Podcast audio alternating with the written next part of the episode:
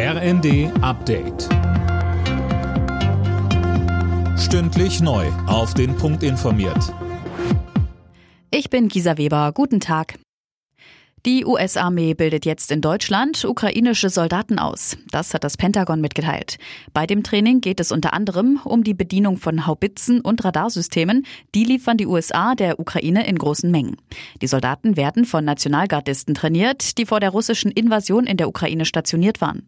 Laut Pentagon unterstützt und organisiert die deutsche Bundesregierung das Training. CDU-Chef Friedrich Merz will offenbar die Ukraine besuchen. Wie die Bild-Zeitung berichtet, reist er am Montag nach Kiew. Seit Beginn der russischen Invasion haben noch nicht viele deutsche Politiker die Ukraine besucht. Mitte April waren grünen Politiker Hofreiter, die FDP-Abgeordnete Strack-Zimmermann und Roth von der SPD vor Ort. Zuletzt waren auch Forderungen lauter geworden, dass Bundeskanzler Scholz in die Ukraine reisen soll. Bundespräsident Steinmeier wollte eigentlich Präsident Zelensky in Kiew besuchen. Die Ukraine lehnte das aber ab.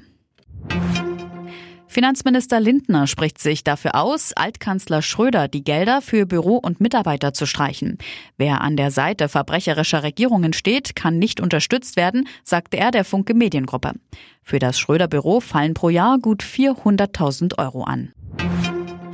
In der chinesischen Hauptstadt Peking werden die Corona-Maßnahmen erneut verschärft.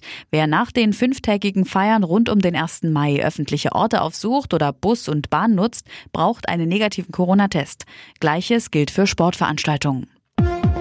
Alle Nachrichten auf rnd.de